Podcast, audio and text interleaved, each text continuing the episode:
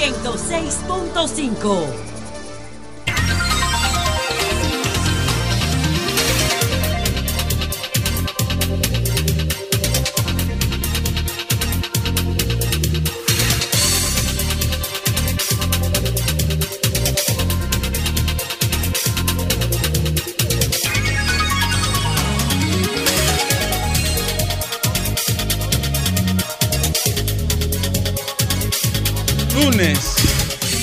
4 de diciembre, Alejandro. Esta es una fecha muy especial para mí con la dispensa, la venia de todos ustedes. Quiero tratar un tema muy personal y es felicitar al más pequeño de la casa. Lennon Ricardo está de cumpleaños hoy. Nació un 4 de diciembre, el más pequeño. Felicidades para Lennon. Que es el más grande estudiante meritorio, hijo disciplinado, humilde, buena persona. Dime, mi amor. Lamento, no, lamento que no, no, no poderte complacer. Eh, Lennon. Lennon es una joya de persona, es humilde, llano, buen muchacho. Tiene una cosita nada más, como que. Sí, déjalo ahí. Ya, está bien, sí. No y no debe de ser. No, sacó eso de su papá. No, al contrario, yo me retiré de la carrera artística a los 27 años como Artún Rambó. Sí, pero después que... Después que yo yo me retiré como... ¿Cómo se llama el guitarrista grande? El negro amigo de nosotros. Jimi Hendrix. Yo me retiré a los 28 años igual que Jimi Hendrix. Sí, pero después de pasar como el rey de los unos eh, no, porque. Me, Señores, empezamos, creció la hierba.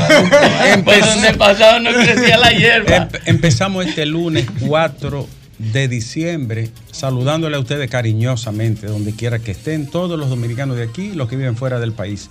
Muchísimas gracias por seguirnos. Este canal de YouTube, Sol FM, cada día crece más, ¿verdad, Lea? Cada vez más. Y ese crecimiento y esa expansión nos llena de alegría, de halago y de compromiso para seguir sirviéndole a ustedes a través de esta cadena nacional de la información, la noticia y la opinión. RCC Media cubriendo exactamente toda la geografía nacional.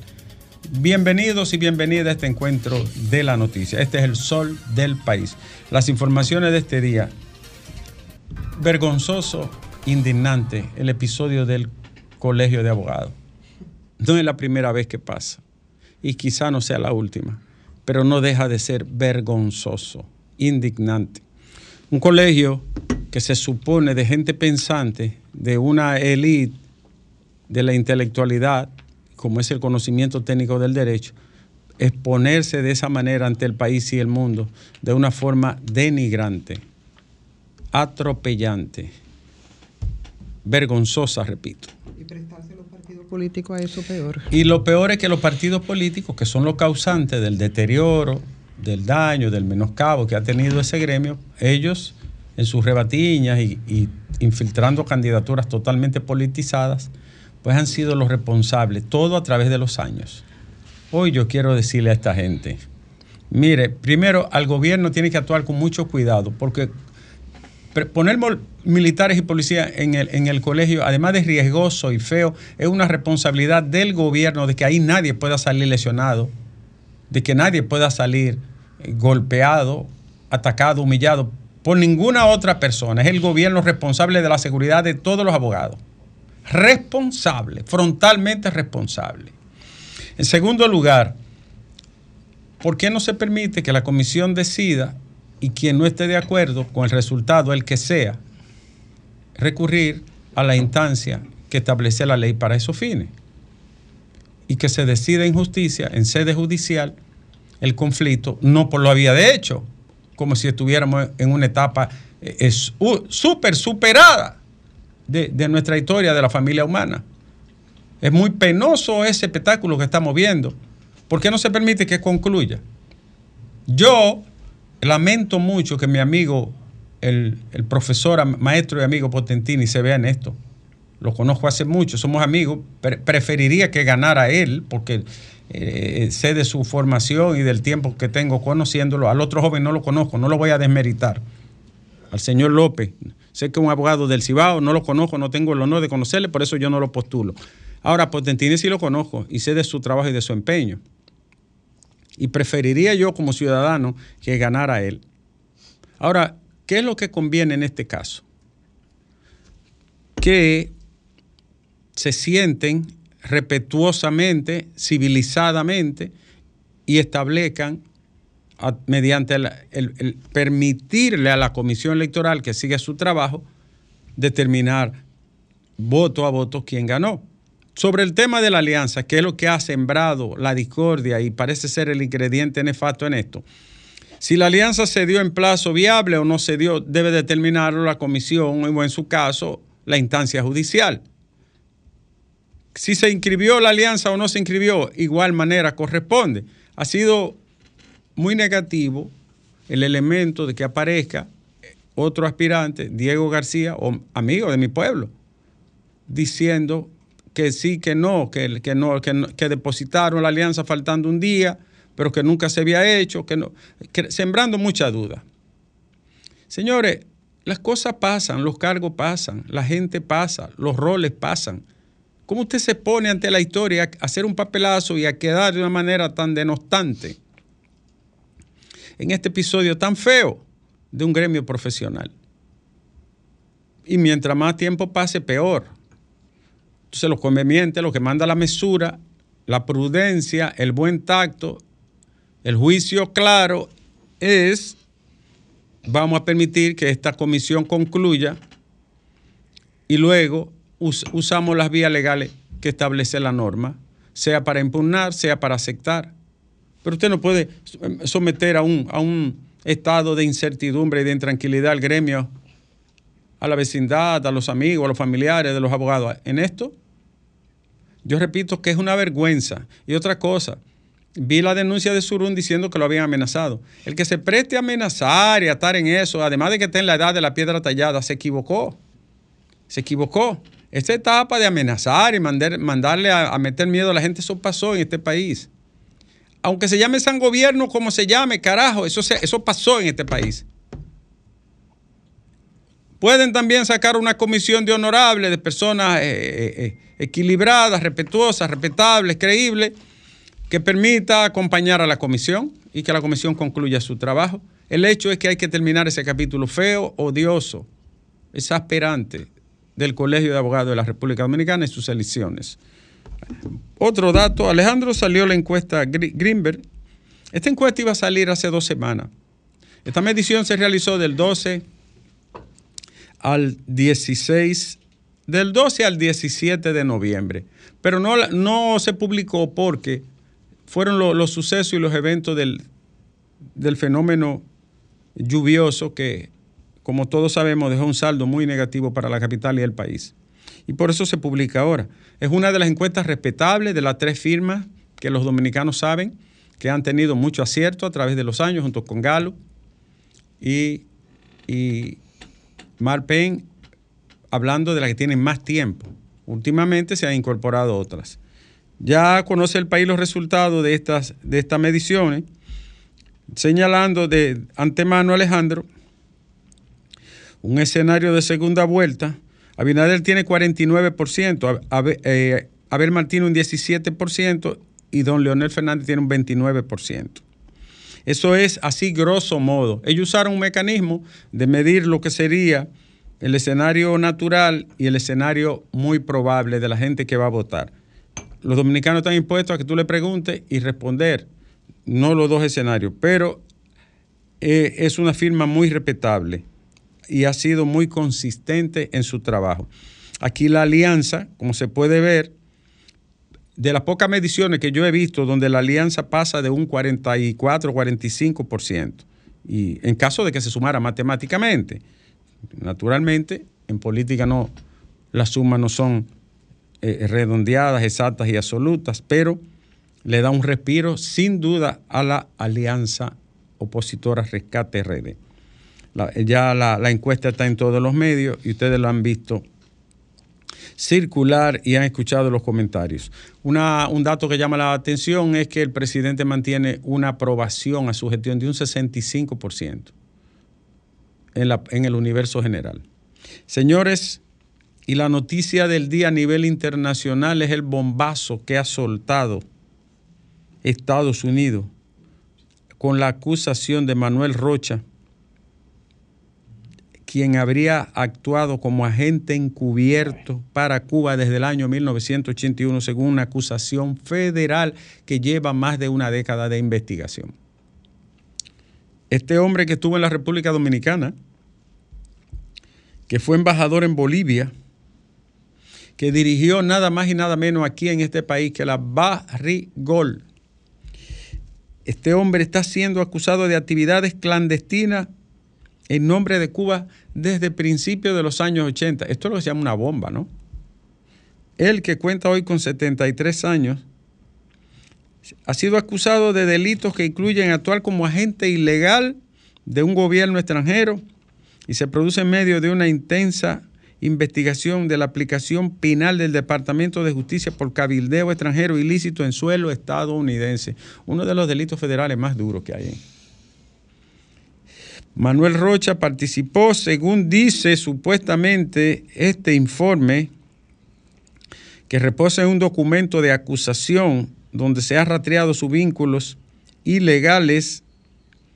El FBI se habría enterado de la, relación el año pasado y organizó una serie de encuentros encubiertos que pretendía ser un agente de inteligencia cubano, incluida una reunión en Miami según se dijo, llevaba una vida normal y había creado una leyenda de persona artificial.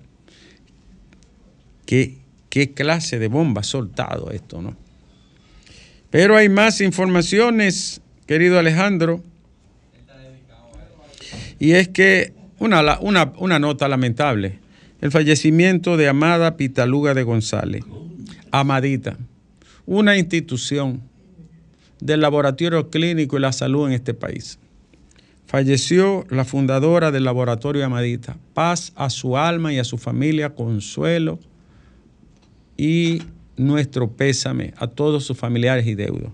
Una verdadera institución, además, considerada una persona afable, de trato muy humano y cercano con la gente.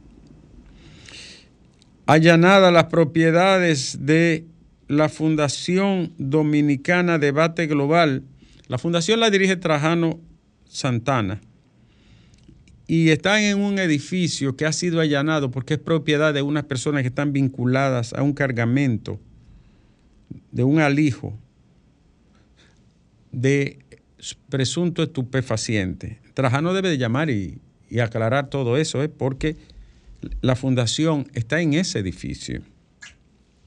Esto ocurrió en Barahona. Señores, el condenado autor del asesinato de Orlando Jorge Mera, Fausto Miguel Cruz, dicen que burló la seguridad de la cárcel y llamó a un programa durante 30 minutos. ¿Qué, seguridad va a burlar? Lo dejaron llamar, fue aquí que llamó. Llamó al programa El Sol. Déjame terminar la, noticia. Aquí, aquí hay censura, Domingo. Al programa El Sol de la mañana eh, que dirige Julio Martínez Pozo eh, en compañía de Eury Cabral, José Lalú, Virgilio. ¿Cómo se llama mi amigo Virgilio? Virgilio Félix. Virgilio Félix. Eh, ¿Quién más está ahí? Cruz. oh, la estrella. Manuel Cruz. ¿Cuál es Pedro? Pedro Jiménez, mi Pedro Jiménez. En tu nombre edificaré mi iglesia. No lo conozco. ¿Que usted lo conoce a Pedro Jiménez? Ah, Pedro Jiménez. el diputado ya. ah, pero claro. El de la dos que está seguro. El, el esposo de María. Pedro Jiménez mi también. María. ¿Quién más está ahí en, ese grupo? Bueno, está María Elena.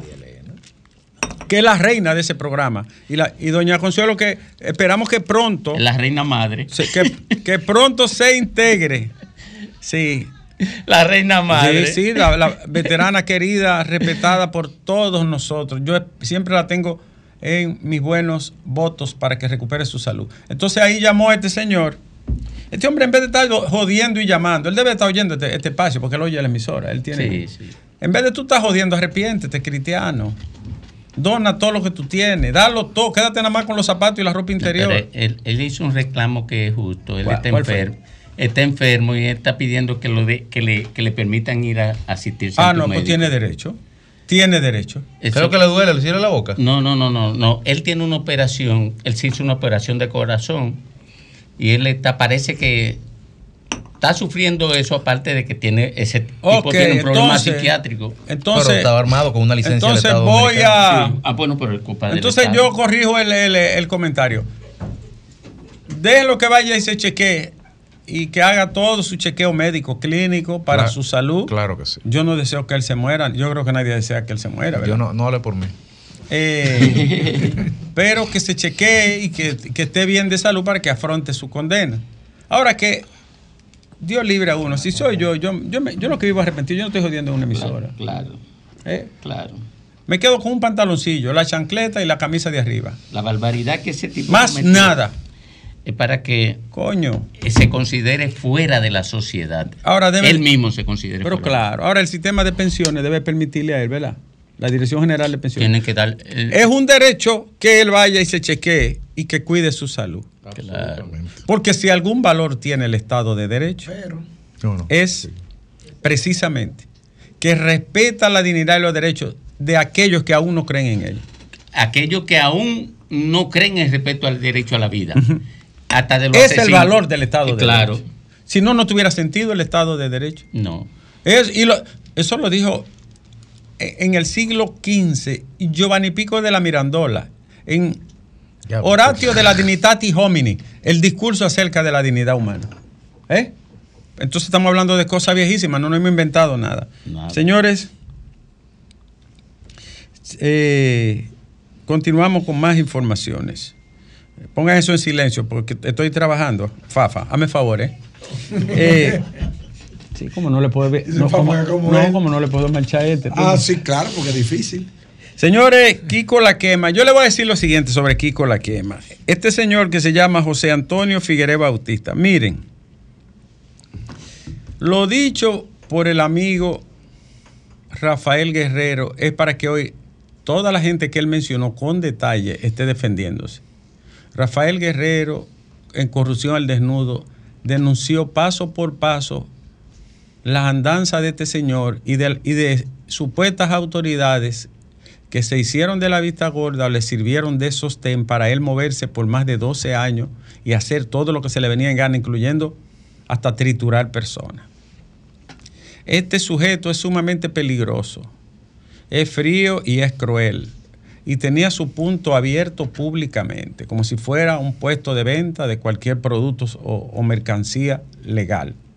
Y Rafael Guerrero denunció dónde él tenía el punto, dónde lo movió, por qué lo llevó a la jeringa, por cómo fue a una casa de gente que se quejaron en la policía, fue y le dijo uno a uno. Y, que, y él consiguió los testimonios y las pruebas de personas que le dijeron todas las cosas que este sujeto hacía. Entonces, yo no sé cómo Rafael obtuvo la información, pero dio detalles que, que son espeluznantes.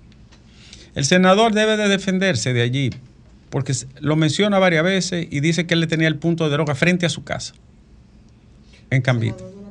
El senador de la provincia, frente a su casa. Pero tú, tú recuerdas una vez el senador de la provincia, cuando era Wilton, que dijo, tenía identificado de que 46 puntos de droga y lo dijo como si fuéramos nosotros denunciándolo sin hacer nada. Esto es muy serio lo que ha dicho el colega valiente y bien informado, eh, Rafael Guerrero en Corrupción al Desnudo. Las autoridades, yo me imagino que están investigando todo eso, porque dijo cosas horribles ahí. Además, yo no sabía que él daba pela y mutilaba y así. Un terror, un terror. ¿Cómo una Aquí entre ustedes y yo, señores, con el mayor respeto del planeta, ¿cómo una rábula como esta de que se convierte de que en un león? ¿Eh? Con el concurso y la aprobación de las jodidas autoridades y la policía y la DNCD apoyándole y cobrándole cuarto. San Antoniazo con ñ, porque ¿cómo diablo este tipo puede de que convertirse de que en un tutumpote de la droga? Una mierda como esta, que seguro no sabe ni leer ni escribir. Eso es porque la- la- sirve la policía de la zona y la DNCD de la zona. Déjame seguir porque tuve migraña ayer y no, no debo molestarme mucho. Bueno, más buena cobrándole a uno hay un tema ahí. Yo no quiero televisión nuevo. No. No, ¿Para qué? Pero- ¿Es obligado a comprar televisión en Navidad? No. Entonces de esa vaina. No, no, no. Eh, pero ella tiene derecho. Tiene derecho. Ya, pero no, no, saque a, se- no saque a la luz pública cosas del hogar. Ah, bueno, porque ella se, ella No se- sé, es un atrevimiento de tu parte incluso. No, ella, se gana, ella- hizo la pregunta. ella se gana su cuarto. Eh, Sí, y es con su cuarto que lo compra. y si yo digo que es de 40 y ella dice que sea de 44 pulgadas, ¿quién tiene la razón? ¿No transamos en 42? Ella. Bueno, pero ella, ella, doctor. tiene la razón. Para ver, Oye, ¿para qué? Una novela turca ahí Doctor, que, que feísimo. doctor, recuérdese lo que dijo Charlie Mariotti, que no se discute con mujeres. Una serie coreana. Una serie turca que no saben besar. Los turcos no saben chulear. Eso, la turca sí. No. Si, ponga a los dominicanos para que usted vea. ¿Eh? Eh, eh, Los de todas las clases sociales de este país saben. eh, pero una pregunta para que cerremos la conversación. No mencioné pero. Oye, no, bueno, espérate. todos los dominicanos Oye, de todas las etapas y capas sociales saben besar bien. Sí, sí. ¿Eh? Sí, pero para cerrar, para cerrar, para cerrar ese tema. ¿Cuál? Ese mismo. Sáquenle de la televisión ya. No, no, mira. ¿Quién va a poner los cuartos en la televisión? Los dos. Así sin ese. los dos, los dos. Eh, el Consejo Nacional de la, de la Magistratura contenía la- continúa la vista pública para ocupar vacantes. Mira, Domingo, yo no conozco al señor Napoleón Esteve, pero los, indi- los indicó Abel Martínez como cercano ligado al PRM. Me han dicho que es un buen jurista, yo no, no, no tengo duda, no, No no, lo conozco. Ahora, eh, le, le luce a Abel eso. Bueno, mira, tú sabes que hay gente. Yo no quiero ningún dirigente político presidiendo el, el- el Tribunal Constitucional. Llámese como se llame, del partido que carajo sea. Ningún dirigente político ni ligado a vaina política. Ninguno, ni ese ni ninguno. Ahora dime tú. Mira, yo cultivé afectos con Abel Martínez porque nos sentábamos uno al lado de otro durante los cuatro años que yo fui legislador. Cuando él decía voten honorable. No, no, eso fue después. Pero cuando él era igual que yo, raso, nos sentamos uno al lado de otro. O sea que no, no tengo animadversión hacia Abel Martínez. Ahora, cuando él dice eso, está diciendo que todo lo que le escuchan son estúpidos. Que todo lo que le escuchan son estúpidos. ¿Por qué? Bueno, porque él sabe que quien entronizó aquí la llevada al Poder Judicial los militantes políticos fue el Partido de la Liberación Dominicana y fue un daño grave que le hizo a la sociedad, por eso lo critico. Un daño grave. A tal punto de que aquí hay un presidente de la Suprema Corte de Justicia, debe haber pocos países donde ocurre eso, que sale de su condición de militante político a la Suprema Corte de Justicia, no por mérito jurídico, que por cierto me cuentan que, que maltrató a Cristal, la hija de Soy la Luna, en una actitud grosera, impropia de, un, de la dignidad de un juez. Te cuento el chisme. Mira, eh, el- eh, Cristal estaba trabajando para una empresa que estaba organizando una boda, algo así, Una boda privada. una boda privada. Oh, y le indicó que se sentara en, en un lugar. Y su carencia de humildad lo lleva a pronunciar una grosería contra la muchacha Sin necesidad. sin necesidad. Eso es indigno de un presidente de una Suprema Corte de Justicia. Eso es bajar al nivel de- de- de- del, del barrio. Wow. Oiga, un, un hombre que es presidente de la Suprema Corte de Justicia y maltrata verbalmente a una joven, está haciendo su está, está diciendo, mira, está diciendo que no tiene la menor condición para ser administrador de Delante justicia de Y- defender valores y defender derechos. Y entonces el tipo de persona. pues, Humillar a una muchachita tan dulce tan, como esa. tan En buena, público, tan buena, en público, no fue en tan, bu- buena persona, pero, tan, eh, tan buena, Sí, tan justa, tan noble, derecho, tan humilde de muchacha, humanidad. tan preparadita y tan. Pero, señores, en Colina Los Doctores, esto en Villamella, están construyendo un edificio frente a una escuela. ¿Y tú sabes lo que han hecho los sujetos de que todos los escombros, la varilla, los clavos, lo, lo tiran frente a la escuela? Atención, alcalde de, de ¿quién es el alcalde de Villamella ahí? Carlos Guzmán. Atención, atención, Carlos Guzmán, pero también el Ministerio de Educación. Esos niños corren riesgo ahí en Villamella. La escuela se llama Profesora Celeste Santos, en Villamella, en la colina de los doctores. Póngale atención a eso. Esos niños corren riesgo con la- la- las varillas, los clavos, los escombros que lanzan los irresponsables de la construcción de ahí del frente a la escuela. Bueno, ya voy terminando. Una noticia trágica, y es que un, un coronel del ejército, eh, Rafael García, miembro del Ejército Nacional, eh, se disparó, trágicamente se suicidó de un disparo en la cabeza en, esta provincia fronteriza. Él parece que tenía problemas eh, depresivo, sí. Eso pasó hoy, coronel en Elías Piña, Rafael García, miembro del Ejército de la República Dominicana. Hay más informaciones, Alejandro, ya para cerrar. Eh, Pero eso se ve poco en otra parte del mundo, militares suicidándose. Si tú me dices a mí, los posguerra, la gente que viene de guerra. Pero es una de las ramas que se suicida. ¿Sí? Sí. Ah, no, suena tanto como aquí. Sí, sí. Principalmente alto rango aquí. se suicidan los coroneles, se suicidan. Tú sabes que una gente llega a coronel y a general y gana un salario de miseria, ¿tú sabías? Claro, 35 mil pesos y 40 mil pesos. Y eso es incompatible con la vida que debe de tener. Y eso genera un vacío tremendo, materialmente hablando. Y eso afecta a los, sacrificios que hizo para llegar Muchos sacrificios, gente que a veces son honestas, que no, la, no han... Y el compromiso social que, que La carga, ¿no? la carga que genera frente a la delincuencia. Y un pobretón después entonces. Y entonces gente que ha tenido 20, 30 años allí y con una presión social general, coronel. sin pena y sin gloria después. Oh, es, el caso el que está metido en el Reven Gambita. Es el mismo caso. El, el coronel. El coronel. Hoy, No, hoy no tiene toda la vida en la, y, hace dos años que lo pensionaron. Y entonces no tiene nada, absolutamente nada. Y entonces se fue de lugar teniente. Aparentemente. Del tipo. aparentemente ahí está sometido. Habría que ver si tiene responsabilidad o no. Por ese mismo caso. Que no tenía sin nada. nada. Sin nada. Y, llegó, y llegó, a teniente coronel. A teniente coronel. Es lo que tú dices, lo que tú dices. Tú sabes que yo, yo llegaba de Bonao, me apiaba de, de un motor que yo tenía. Y eso a pie me decía la gente a mí. Usted no puede andar a pie. Yo decía, ¿por qué no puedo andar a pie? No, usted no puede andar a pie. Iba al mercado. Y eso a pie. O sea, la gente lo que decía que no, yo no podía andar a pie. La sociedad de, del consumo. La exigencia. La exigencia. La sociedad. Yo, oh, y, en vez de preguntarme, ¿cómo está su familia? ¿Cómo se siente? Como dice Alejandro, queriendo como decir, rastrero y eso a pie. Ahora eso.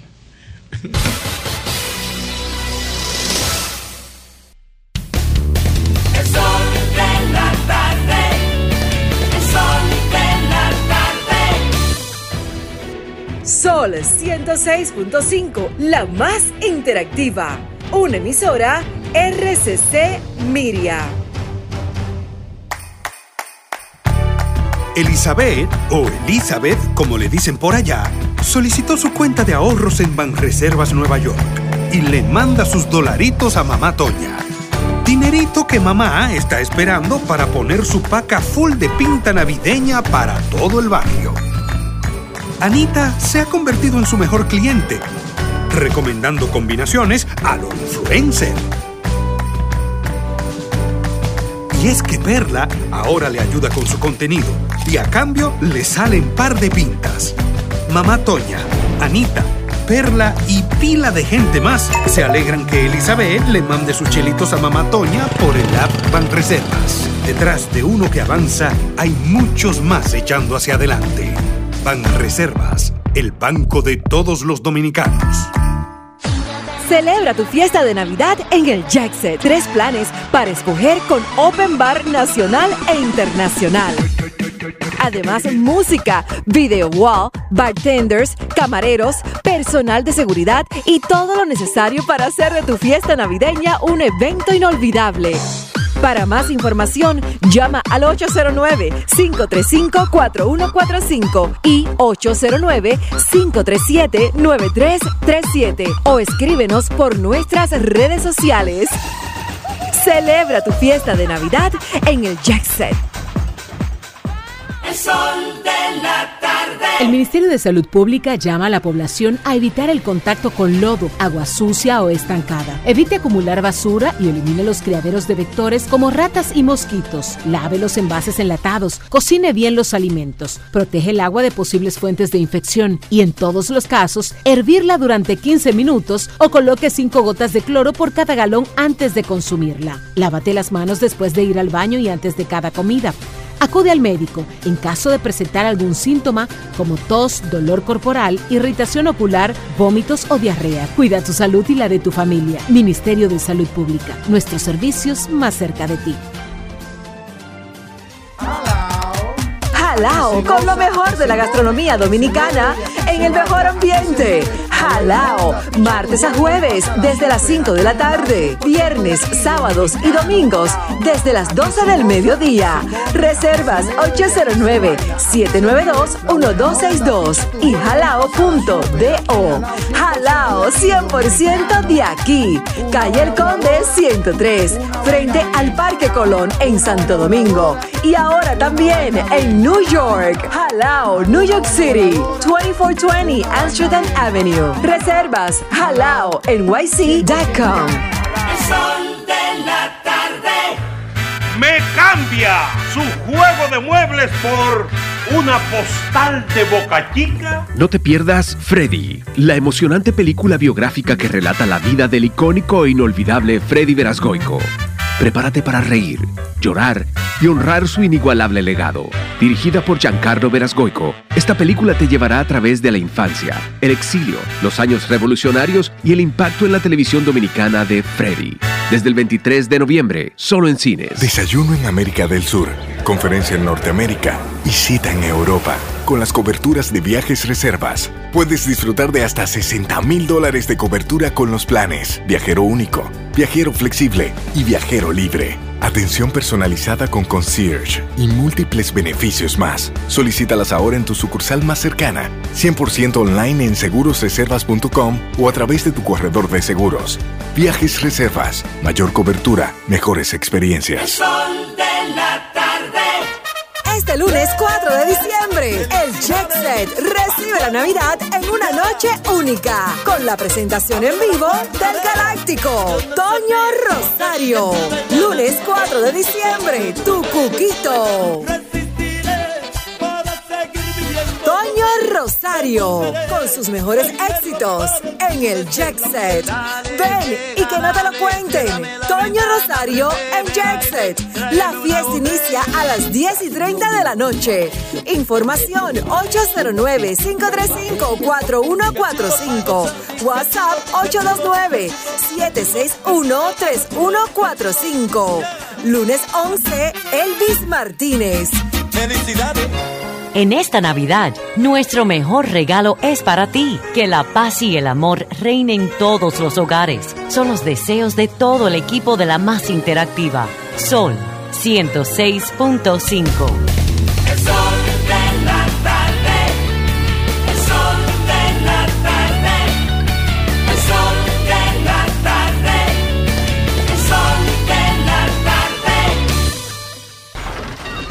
Comunícate 809-540-1065.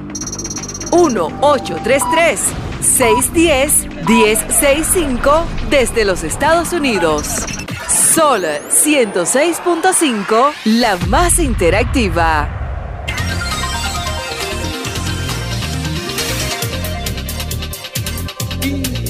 Regresamos, Alejandro, querido. El- la gente hoy es lo que tiene más que lo que es. Es así, Alejandro. Me escribió mi amigo Emerson Soriano. Oh, es verdad, Domingo. ¿Qué más el tener que el, que el ser? Sí, porque la gente La se, identidad, entonces. se siente realizado con el tener. Y lo lleva a eso la sociedad de consumo. La adquisición del bien te permite... Pero no es malo tener cosas. Eh, pero, Pero no tú- enrotrarla. Pero tú no puedes, tú no puedes reducir el horizonte de la vida a tener.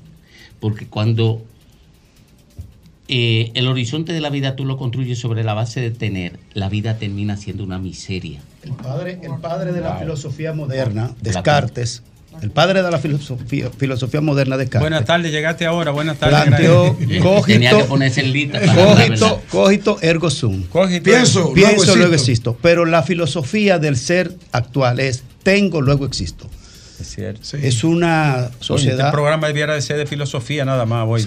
Basada estrictamente, Para no fundamentalmente no morimos de- al no morimos de hambre. Y tú sabes- al consumismo. ¿Y tú sabes por qué? Es verdad lo que dice Grimes. Sí, claro que sí. Oye, Tengo, luego Sí, existo. sí. Tengo, luego existo. ¿Tú sabes por qué? Por la combinación de dos cosas. Primero, que el individuo construye su personalidad a partir de la mirada del otro. Ay, sí. Y, y exi- Ay, el y- éxito de la vida de hoy, mucha gente cree que descansa en la mano de los otros. Exacto. Em- Entonces, ¿qué ocurre? Que el acumular cosas o exhibir cosas te permite llamar la atención de los demás. A tal punto que una de las formas de combatir la ansiedad en la sociedad a la que se refiere Kramer, que es esta, la llamada posmoderna o hipermoderna. Transmoderna. Oye, a tal punto de que en esta sociedad el consumo se ha convertido en una forma de combatir la ansiedad. Sin embargo, Wow. Domingo, la otra edad, la, la otra, la, la otra edad que es el espejo La, del- ot- la otra, la otra edad. no, la otra edad. Ah, la otra mirada edad. a partir del otro. Del otro. No, es muy limpio para mí. Sigue. La, la mirada, la mirada a Vamos a partir del otro. La mirada a partir del otro. En, en principio, la otredad le da, le da sentido a la existencia humana porque tus referentes son los otros, además de ti. Ahora, en el plan del consumismo, en el caso del consumismo, se superpone la otredad de que tú vives para el otro, no porque tú convives con otro. Leonel, Son- son cosas oye el diputadazo que te perdiste por estar metiendo musuruco ahí alante de él. ¿Eh? Eh, oye, oye el diputadazo que te perdiste, Fuerza del Pueblo, eh, eh, metiendo musuruco alante de él. Doctor, pero yo estuve viendo hoy el cafecito con Niepro HD, ¿qué fue lo que Pero usted tú hizo? viste. Pero nítido. Eso es Juana que se ¿Y- encarga ¿Y, de qué, todo y qué fue lo que usted hizo? ven- eh? Venimos en grande. Sí. En Hay una Yo lo veo nítido, Eh, limpiecito. hay una inversión Ahí hay, un- hay lavado. Que Buenas tardes. Este es el sol de la tarde. HD. Buenas tardes, empezando la semana. Diga usted. Y Domingo Miguel Fernández del Distrito Nacional. Adelante, don Miren, doctor, Sí, señor. eh, ustedes saben que nosotros que estamos en la área de las comunidades, que hemos estado en política, vemos la dificultad de que ese Caramba, se cayó la llamada. político, Graimer lo sabe. ¿Qué pasó? Ah, repita otra vez porque nos perdimos un poquito ahí. sí. Miren, la, la, la, la, la- el consumismo, la situación de lo político, nosotros que estamos en la comunidad, doctor, vemos una gran debilidad de los partidos políticos porque hay que tener miles de millones de pesos Eso es cierto. y, y cientos de millones para ser candidato. Grimer lo sabe, que aquí la- las campañas son excesivas. ¿Y el qué funcionario, doctor? Entonces, los amigos, la familia y todo el mundo le dice, hay que buscar cuarto, hay que dar, y todo el mundo le dice, y por eso es que aquí los políticos muchas veces se meten donde no tienen que meterse. Muchas gracias, señor. Buenas tardes. Este es el sol. Buenas y santas tardes para todos. En Adelante. especial para el doctor Ricardo Vicini. Muchas gracias. Así Doctor. mismo es. Usted dijo cómo es. Y su pandilla. Eh, doctor, Dígame, hermano. ¿Qué es lo que vamos a hacer con esa frontera y esos haitianos? Mira, se me quedó esa nota. Se me, ¿Sabe Como qué? dice Tres Patines. Mira, no, Sí. hermano, perdóname un segundito. Sí, Eh, Era innecesario esa provocación. Entraron hasta la zona de la carretera de baratarle una, una mercancía. Suerte que los guardias tuvieron compostura y se portaron bien. Y lanza- hicieron disparo al aire, sin necesidad, volvieron a provocar. Sígame diciendo. Entonces, como diría el, el filósofo Tres Patines, si hubiera sido al revés, ¿dónde estaríamos ahora nosotros como país? Bueno, En si toda nosotros no hubiésemos la- la hecho ni, ni un tercio. Gracias a usted por llamar. Eso fue una provocación como tan, Hello. tan absurda. Agarrar la mercancía Doctor. en suelo dominicano y dañársela y tumbársela a la gente. Diga usted. Doctor, dos cositas. La primera, ¿por qué la encuesta no tiene indeciso? Y la otra es, ¿usted piensa que fue necesario que el presidente de la FUPU saliera a proclamar un candidato? No debió de ser ni ahora ni antes, señor. Gracias. Pero también lo del gobierno proclamaron el, el de él. Primero. No debió, no debió de ser nunca. No debió de ser nunca.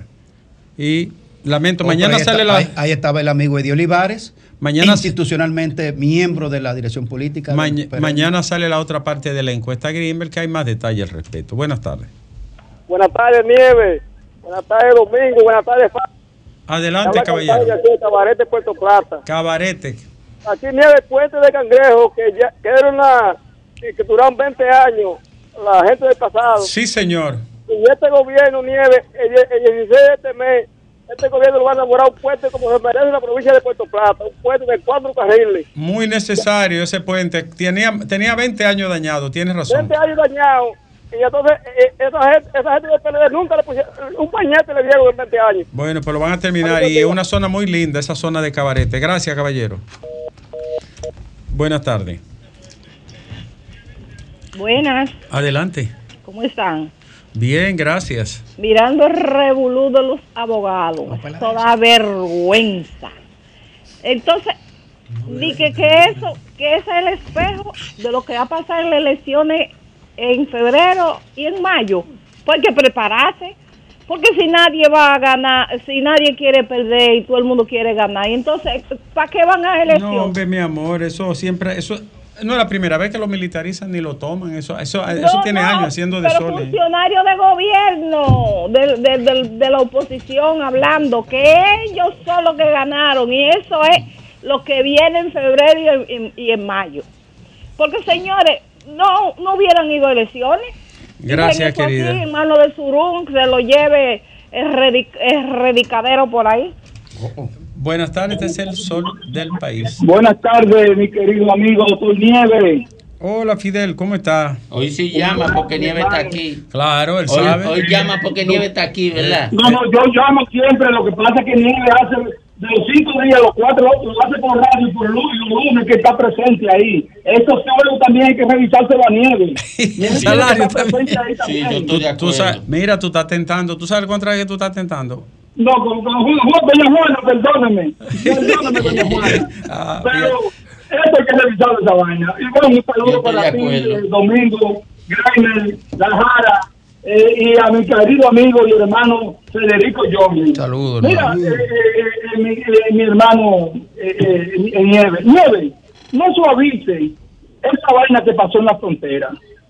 No estoy, no, no estoy diciendo de que gracias a Dios que los dominicanos, ¿y hasta cuándo nosotros vamos a seguir soportando?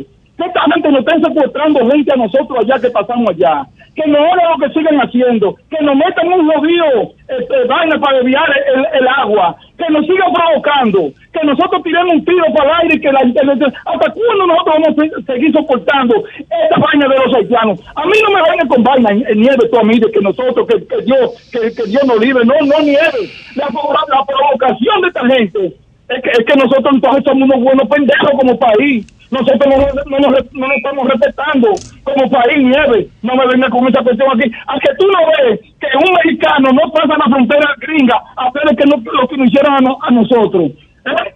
Te apuesto que no lo hacen. Es aquí solamente que no hacen esta vaina nosotros y más con gobierno. Y lo que han pasado también, que hay que involucrarlo también, coño. Que lo que somos, no han cogido de, de buenos pendejos nosotros los dominicanos, Nieve. Perdóname la palabra. Esto no se puede seguir aguantando, Nieve. ¿Qué Bien, pasa? bien. Mira, esa provocación, si ahí se hubiese soltado un disparo o hiera un guardia o, o agreden a una persona y no se sabe lo que hubiese ocurrido. No es la primera vez, no es la última, son varias cosas una detrás de otra. El mundo entero lo está viendo eso. y tú ves lo que dice Fidel, yo lo dije esta mañana. Va a llegar un momento que ya la paciencia se agota. Pero no le importa a la comunidad internacional. Ah, y hay se agota. Ahora, yo te digo una cosa. Nosotros hubiésemos respondido bajo cualquier circunstancia si fuéramos el, pa- el país más abusador de la tierra. Eso es lo que mucha gente Ricardo, no entiende. recuerda que, no- Rica- Ricardo, recuerda que no estábamos de acuerdo, ni tú, ni yo, eh, y otros más. Nosotros decíamos, una parte decíamos, que esa pared tan lejana del- del- de, la, de la línea fronteriza iba a crear un problema porque los haitianos no respetan nada. Y esa cosa la están haciendo a diario. Ya ellos entienden que la frontera es de la pared para allá. Eh, lo que ocurre es que si la hacen en la. Primero está prohibido hacerlo en la línea. Y segundo, si la hacían pegado de la línea, la iban a romper. Porque eso va a tener vigilancia A- interior. A, a un metro de la línea. Claro. Cerquita, cerquita. No, a un- a- la rompían. La rompo- y, y- e impedía el patrullaje. Exacto, no en, podía. en territorio dominicano, no lo iban a poder. Del otro lado, pero en territorio Pero, dominicano. Es que se estilan así. Es que ellos no respetan nada. Y además, eso no es el pueblo haitiano, señores, que está haciendo eso. El pueblo haitiano lo que está es buscando comida. El ya. pueblo haitiano lo que tiene la Eso seca. es el grupo de bandoleros que dirige ese país. Va a llegar un momento eh, que la paciencia se agota. El problema dijo- es que la mitad de los bandoleros que dirigen ese país viven aquí en Casa de Campo. En- en- bueno, y en O otros en- mi- pero si muchos viven aquí, tienen su negocio aquí y no hay sanciones ni repercusiones Buenas aquí tardes. frente a ellos. Buenas tardes. Hoy debió llamarse al embajador dominicano. Adelante. Y al embajador haitiano. Eh, Hoy yo debió llamarse. confidencialmente estudié en esa escuela, en Dora Celeste Santos, y Sí. tengo una estrecha relación con Altagracia, la directora actualmente. ¿Tú te refieres Y a la también- escuela de Villamella, mi amor? Sí, la de Villamella, la que está en la colonia de doctores. Aunque cuando yo estudié estaba en el día y medio porque era solo una casa con varias aulas y cuando entró el gobierno pues hicieron la escuela ahí en, do- en la colonia de los doctores. Entonces, eh, al ser una escuela que antes era que no tenía la infraestructura adecuada para los niños, Sí. la movieron para allá, luchó y luchó la directora Altagracia para que le hicieran la escuela que tenga una infraestructura grande y sea adecuada para los niños. Sí. Entonces me imagino que ella hizo la medida necesaria, ella ha tomado la medida necesaria para ese problema de ahora de que... O sea, la escuela ha hecho lo correcto, ¿verdad? Claro. Entonces eh, el alcalde que tiene que intervenir, Carlos Guzmán, querido. Exactamente. porque Querido amigo Carlos Guzmán, ponle régimen a esa gente. Exactamente, es ahora la alcaldía de aquí que tiene que tomar eh, cartas en el asunto y no lo ha hecho. Yo no he visto Pues cómo que gracias, mi hecho. querida, por llamar. ¿Cuál es tu nombre? Diosnelly Rafael de Villamella. Gracias, Dionelli, por llamar. Yo espero que el ayuntamiento intervenga porque los niños corren riesgo de que le caiga una varilla, un pedazo de cemento. Exactamente. Y después. ¿Y, y- que y quién es que la está haciendo? ¿No es obra pública? No, porque no es, una construcción al frente. Exactamente. Sí, de al frente de la escuela. Ah. Bien, querida, gracias. Ya, Con esta llamada, Alejandro, eh, ¿ya pusieron el arbolito en Bonao? ¿Y cómo es este año? Con la cara, concepto- con la qué- cara del amigo ¿Qué del concepto seguro. tiene? Si no tiene a Feli Nova el arbolito de Bonao, no voy a verlo.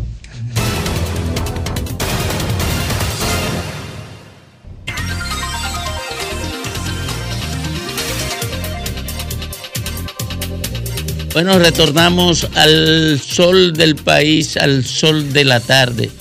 Eh, en breve estarán con nosotros los muchachos, los jóvenes de Somos Pueblo. Y hay uno que no es tan joven, ¿verdad? Pero, pero ahí vamos. Ricardo. Ricardo. Eh, De espíritu. eh, sí, sí, sí. Y de lucha. El, Pir, el Piro y Ricardo estarán por acá porque ellos vienen para esta plataforma comunicacional de RCC. Y vamos, a, vamos a hablar con ellos ahorita. Se va a prender la bacana. Sí. Se va a poner bacana. Bacana. Bueno, sí. Es por la bacana que va. ¿Cuál es la lógica que tendrá, que tendrán eh, la gente de Haití que impulsan acciones tan absurdas como entrarle a patada a la comida, a una comida que alguien intenta vender o que sus vecinos intentan vender a un país que precisa de, de- de comida. ¿Cuál es la lógica? Eso no, no, digo, ¿cuál es la antilógica? Porque ya uno no puede hablar de Si hubiera un lógica. acceso universal en tiempo real a, a medios o a plataformas que permitan difundir lo que está pasando, si todo tuviera un mundo, si no hubiera la gente con, con- si eso pasara en ausencia de teléfonos, de internet, de TikTok, ¿sería esa la reacción, Domingo? O la reacción se busca sobre la base de que se sabe que se va a proyectar, se hace la ofensa, se hace el absurdo, se hace la humillación para que lo graben, para que se vea, para generar una reacción. ¿Y cuál es la Tú reacción? tienes razón. Yo, vine Yo porque- creo que ellos andan buscando un muerto. No, porque eh, fíjate que ellos no agreden al que graba. Ellos andan buscando un muerto. No se meten con el no se meten con el que graba ni de los haitianos ni se meten con los dominicanos que están grabando ahí a pie de, de- de acción. Ellos no se meten con el que graba, o sea, no les molesta esa grabación delante de un hecho que, agravó, que es gravoso eh, desde el punto de vista de eh, botar alimentos en un país hambriado. Que yo no estoy respondiendo a la pregunta de Domingo, yo lo estoy agregando. No, no, no, claro, claro que agregándole que estás. Y yo le agrego a, a tu, a tu participación. Eh, evidentemente hay una provocación, porque ayer no solo pisaron tierra dominicana como lo han hecho en estos días, sino que traspasaron el muro, la verja. Entraron al área fronteriza normal dominicana y luego pasaron el muro que se que está haciendo para vigilancia fronteriza. O sea, es, es totalmente absurdo y desproporcionado. Ah, el asunto es, yo digo que mm, ahí y, y el punto y el problema viene con lo que con lo que ocurrió cuando se puso la disque mencionada frontera esta. Ahí quedó la instalación de un mercado irregular por parte de comerciantes dominicanos y haitianos en un punto de la frontera que es, es difuso empezando por ahí, totalmente difuso. Ahora, cuando nosotros decimos que ciertamente es una provocación, claro que sí, eh, eh, eso es innegable, lo que ocurrió en el día de ayer, y se sabe por qué lo hace y quiénes lo hacen. Yo creo que hay que poner mucha distancia de esos haitianos y dominicanos que tratan, ¿no? de mantener, a pesar de que se hizo la apertura de la frontera, de lo que dijo el entrecomillado gobierno o autoridades haitianas, ¿verdad? Ahí hay un mercado que funciona de manera irregular, que es parte de la sobrevivencia, no solamente de los haitianos que necesitan esos productos, también de dominicanos. Entonces, yo creo que el, el punto está ahí, es un error que, que- que trasciende incluso a esa población, pero que sí aprovechan esos grupos, ¿no? que yo están muy lejos de ser ah, eh, eh, esos dominicanos, esos, esos haitianos, ¿eh? que vienen a proveerse de productos, mira. están aprovechando esa situación y por supuesto que es una acción de provocación. Ahora, eso te tiene que llevar mucho más lejos. ¿Qué- ¿En qué es lo que ha fallado el gobierno dominicano? Si es que lo que se quería a través de un mal manejo de todo el tema del canal, del tema de lo que se quiso hacer ahí en la vigía, para sacar quizás capital político, ¿cuál fue la falla? ¿Cuál es la falla de origen? Y eso entonces podría darnos Sí. algunas explicaciones que- de lo que ocurrió y que podría ser peor. Yo creo que tenemos un ambiente implosionado en la frontera a raíz del tema este del canal y todo lo que ocurrió. Los haitianos saben que ellos se unificaron de aquel lado, pero que nosotros de este lado tenemos muchas muchas diferencias bajo el criterio de, de cómo se debió actuar frente a ese tema eh, en su momento. Pero ellos saben que el relato del Haití indefenso y del Haití pobre en el mundo comienza a tomar otras aristas y que la gente sabe que Haití es una carga y es un problema para la República Dominicana. Ellos saben eso. En ese esquema entonces, ¿qué andan buscando ellos? Bueno, como Haití siempre ha sido una víctima ante el mundo, principalmente con el comportamiento y con los temas con República Dominicana, ellos saben que si hay un muerto, ellos saben que si hay una persona o hay un hecho que llame la atención al mundo y que se vea como un abuso de la República Dominicana, ellos podrían volver a adquirir, po- podrían volver a retomar ese papel de víctima con todos los casos dominicanos, que ya no es tanto como antes a la hora de discutir sobre este tema. Ahora, no deja de ser curioso, compañeros, que la mayoría de los conflictos, no solamente en cantidad, sí en el nivel cualitativo de los conflictos y de sofisticación del conflicto en la frontera norte, en Dajabón. Claro. Sí, pero ahí confluyen otras cosas. No es solamente lo material del canal. Está también el tema de la articulación económica que se da en Dajabón. En Dajabón se generan más de 20, ¿cuánto? 14, 15, 20 mil empleos de una planta dominicana. Y esos empleos, Dajabón no es el mayor centro de intercambio comercial de Grimer, es apenas un 30 y pico por ciento. El mayor intercambio comercial, sí, el mayor intercambio comercial se da por Malpaz, por Jimaní. Y ahí yo no he visto todavía el primer pleito. Y los pleitos que hubo el otro día Sí, pero en, que el en canal es-. Pero el tema es que el canal está ahí. Es. Sí, pero está bien, pero el, pero el canal es la excusa de donde tú estás poniendo el problema. Y no es posible que Casa Pitra en Dajabón, eh, es en Pedernal. en Pedernal y lo que han son problemas menores. Entonces, ¿qué hay en Dajabón más allá del canal? ¿Qué intereses confluyen en Dajabón y Guanamén? Más allá del canal, que es meramente material. Bueno, quizá que hacen, que hacen que se radicalice, que se busque la provocación, que constantemente de parte de actores haitianos uniformados y armados vayan a provocar buscando el muerto. Quizá precisamente, Porque eso no pasa en quizá otro precisamente tenga que ver con el tipo de autoridad que hay del lado O la componente la haitiana, sí, y la- qué tipo de banda o qué tipo de grupo empresarial, porque lo que están haciendo Eso, el canal es un grupo, empresarial. Ese es el punto más que empresarial. Eh, bandas. Grupo empresarial apoyados en bandas. Sí, porque, óyeme, ya a mí me dieron la información que no me. No, bueno, es una información.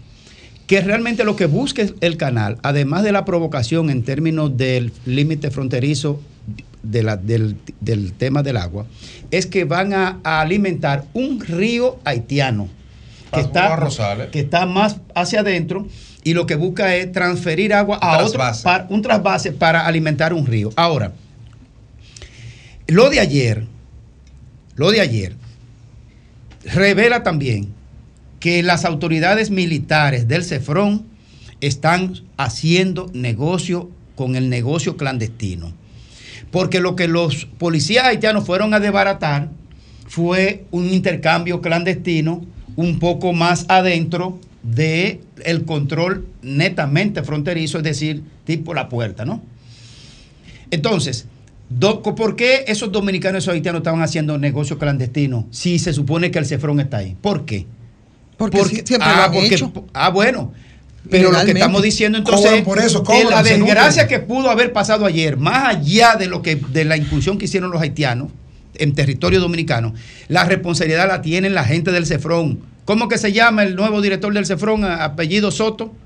Pepitín Soto, qué sé yo, porque es hijo de, de- Coronel Soto Tormen. Co- Coronel Soto Tormen. Entonces, eso, eso, lo que haya pasado ayer, la responsabilidad fundamental la tiene el ejército dominicano del Cefrón. Pero además a eso tú le tienes que agregar otro componente que tiene que ver con la construcción del muro eh, en, en ocasiones un poco distantes ¿no? de- del trazado ordinario de la línea divisoria, pero también la demarcación por los, las pirámides estas o los bornes, ¿verdad? Bornes, así le, así le llaman. Sí, ha provocado, que ya ha provocado incluso en otras ocasiones conflictos, ¿no? Por la confusión generada. Entonces eso es algo también que eh, es un elemento que se agrega a todo esto que debió preverse y, y- y- y nosotros hemos visto lo que ha ocurrido. O sea, ahora eso se ha convertido en un punto también de discordia, esa parte que dejamos detrás del muro y que está entre las pirámides y el muro, ¿no? Y eso, Sí. eso fue una locura y eso se previó y se an- e incluso se advirtió y eso va a ser un punto de conflicto, va a seguir Hoy, el siendo día de hoy. porque fue en ese en ese en ese punto, Sí. Grimer, donde se produjo ese incidente con el grupo haitiano, que in- incluso tú recuerdas cuando trataron incluso de derribar las las, las pirámides, o sea, es todo eso, ¿no? Que No, no, está fuera de control y eso, Entonces, y, mira- y mira eso, y eso va a tener que tomarse medidas muy estrictas antes de que se zafe un tiro. Y el tiro no va a ser tan grave si viene del lado haitiano hacia acá, va a ser grave si lleva de aquí para allá. Entonces, mira en lo que día de hoy, pasó. solo agregar, en Sí, el día de sí. hoy, el canciller dominicano, no lo he visto, quizá peque de, de ignorancia por no irme a la fuente, pero no lo he visto aún. Pero en el día de hoy, dada la incursión de ayer altamente gravosa, debió pronunciarse una, un acta de desagravio frente al gobierno haitiano, llamar al embajador dominicano aquí y llamar al embajador haitiano aquí a consulta. Eso no se puede quedar así, ¿eh? Es un acto de irresponsabilidad institucional no traer nuestro embajador de Haití para acá y no llamar al embajador haitiano a consulta, porque eso es altamente peligroso. Y si no le interesa. Ah, bueno, si no le Y interesa. si no le interesa. en el- en- en y el si re- le conviene, y si quieren, y si Sí. quieren enchinchar el tema, en vez de buscar salida y solución, lo que andan buscando es enchinchar el tema, a ver si se arma un problema. Sí, pero lo que Grimer dice es relevante porque, y en función de lo que tú dices, en el relato que, la, que Haití ha ido construyendo, es importante no, no desmontarlo con afirmaciones, sino con pruebas. No, y mandar una e carta. ir poniendo, así como ellos mandan su carta a todo el mundo, ir todo. documentando, evidenciando y creando un, un rastro documental. Claro. Porque de lo contrario, con nota de prensa que publiquemos en los periódicos aquí, no vamos a resolver el problema que se genere fuera. Pero aquí también sobre podemos- todo porque si hay una reacción diferente de los guardias dominicanos, esa comunidad internacional y a nivel diplomático, eso se puede Y si se arma una contradicción entonces entre, entre, entre presidencia de la República y Porque recuerden que por el nivel de conocimiento del tema haitiano y el nivel con el que el propio ministro de, de- de- de Relaciones Exteriores ha manejado siempre el tema haitiano, dista mucho de lo que maneja o cómo maneja el tema desde la presidencia. Cuando viene a ver, él hay muchas acciones que no las toma porque se dirige directamente Ah, no, desde claro. la presidencia cómo actuar Ah, y cómo claro. responder. Ah, no, claro. Inclusive él ha respondido contrario a sus sentimientos. Ah, no, claro, claro. Es ahí el Eh, problema. Un canciller no puede tomar ninguna decisión de orden de opinión pública ni de orden interior a lo interior de la gestión de la Cancillería sin mandato expreso del presidente. No la puede tomar porque las, las expresiones públicas de un canciller, las que se deben hacer públicas y las que se deben maniobrar en privado, compromete directamente al presidente de la República y al gobierno de la República. Por eso es altamente delicado. Permítanme, después de escucharlo a ustedes, decirle que hay que tocar un problema de fondo. El presidente ha recurrido a las Naciones Unidas, ha hecho una ofensiva internacional diciendo la gravedad de Haití y que no se puede, como se pretende en una parte de Estados Unidos, empujar a que esa es una solución entre nosotros dos. Y además asistir al comportamiento norteamericano que a pesar de esa definición de las Naciones Unidas, de que hay que dar una asistencia que permita tratar para recuperar las autoridades internas en Haití, a pesar de eso, Estados Unidos no tiene ninguna preocupación.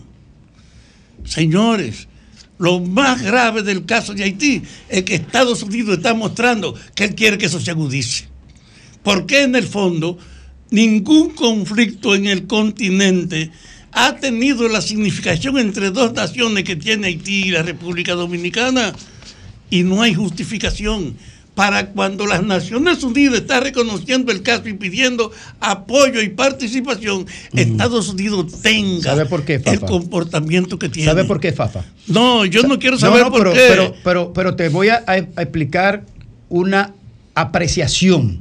Porque Estados Unidos no es que le interese que se agudice el conflicto, no. Lo que Estados Unidos quiere es que se, eh, se amalgame, que el problema se amalgame a, se amalgame a un nivel que, la, que, la, que fluya de manera armoniosa las pretensiones de Estados Unidos sobre todo, que es donde le mete presión migratoria hacia su territorio y hacia la, hacia la región, es que la República Dominicana permita el flujo armonioso, tranquilo y sin mayores contradicciones de la migración haitiana hacia acá, para ir en proceso natural de amalgamiento poblacional y cultural de ambas naciones.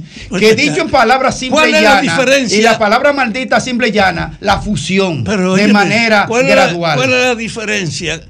Tú estás hablando de pasos que tú aprecias corresponden a la indiferencia norteamericana.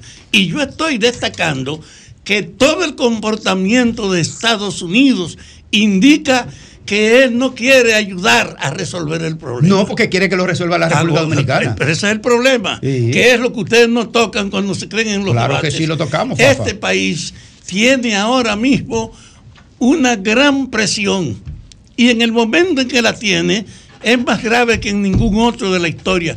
Porque la República Dominicana se ha convertido en un centro de atracción turística, al grado tal que ha reestructurado la estructura económica para condicionar la ampliación de las ofertas turísticas porque sabe que se va a beneficiar Sí. tiene relaciones con China y con la India. Y tú se imaginas que esa presión turística también alcance esos dos países. Desde ese punto de ¿Dónde hace vista, con estamos cambiando por los acontecimientos externos la estructura y entonces ya aparece, ahí aparece entonces la indiferencia de Estados Unidos y la oposición que tiene para que la ONU haga eso. ¿Tú crees que hay justificación para que se apruebe de que un pobre país de África sea el que envíe de que una tropa para ayudar a reforzar la policía? ¿Sabe para qué, Fafa? No, hombre, para cuando chico. esos morenos africanos le entren a palo a los morenos haitianos, no, digan no, que fue chico. racismo. Yo te estoy diciendo, y quiero que tú pongas la atención a eso, que el caso dominico haitiano tiene un contenido que no puede ignorarse, que es que Estados Unidos no quiere intervenir en apaciguarlo. No es que quiere bregar con pobres. ¿Qué- qué- ¿Quién quiere bregar con Haití? Aguántate, pero tú estás defendiendo a Norteamérica. No, yo, claro, yo puedo defender a Norteamérica si merecen que lo defiendan. Pero eso es lo que tú estás haciendo. No, no, pero que a mí no me, tú estás pero a mí no me oponiéndote al molesta defender a Estados Unidos en algo. Al hecho de reconocer que evidentemente Estados Unidos no quiere participar en la solución del problema ni en la intervención internacional para que Nadie se quiere. Fafa. Y eso nos da a nosotros un contenido en el momento en que nos estamos desarrollando como una referencia turística. Y no es más grave la, la cosa nuestra frente a Estados Unidos, porque Estados Unidos es nuestro primer mercado. De allá venden las remesas, de allá vienen los turistas, y allá hay como dos millones de dominicanos. Y los dominicanos tienen que defender ese espacio, por eso no pueden antagonizarse con Estados Unidos. Y ellos lo saben, para diplomáticamente hacer presión, para ellos no participar en la atenuación de ese conflicto.